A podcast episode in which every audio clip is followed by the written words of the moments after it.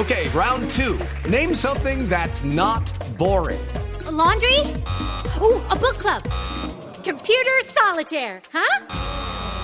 Ah, oh, sorry, we were looking for Chumba Casino. That's right. ChumbaCasino.com has over 100 casino style games. Join today and play for free for your chance to redeem some serious prizes. ChumbaCasino.com. No purchase necessary. Full prohibited by law. 18 plus terms and conditions apply. See website for details.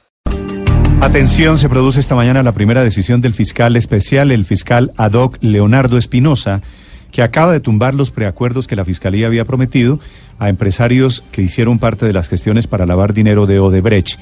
Ese es el encargo del fiscal Espinosa y es la primera decisión que toma desde la Fiscalía Silvia Charri. Néstor, buenos días. Pues mire, sí, el fiscal ad hoc Leonardo Espinosa acaba de tumbar el paquete de preacuerdos que la fiscalía le había prometido a los cuatro empresarios que lavaron dineros o hicieron gestiones a favor de Odebrecht.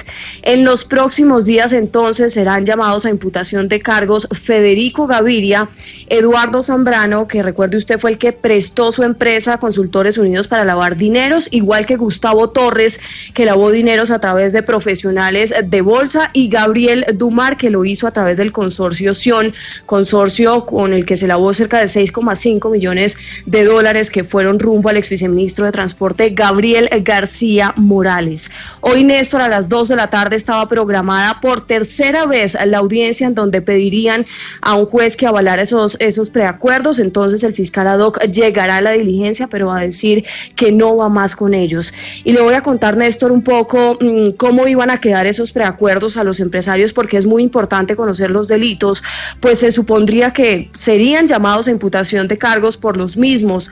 Aparecían entonces delitos como concierto para delinquir, el lavado de activos, cohecho y tráfico de influencias.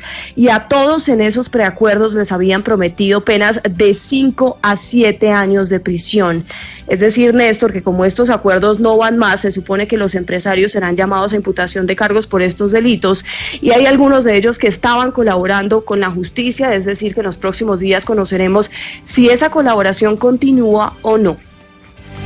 ¿Y podrían tumbar también, Silvia, los preacuerdos con los brasileños entonces?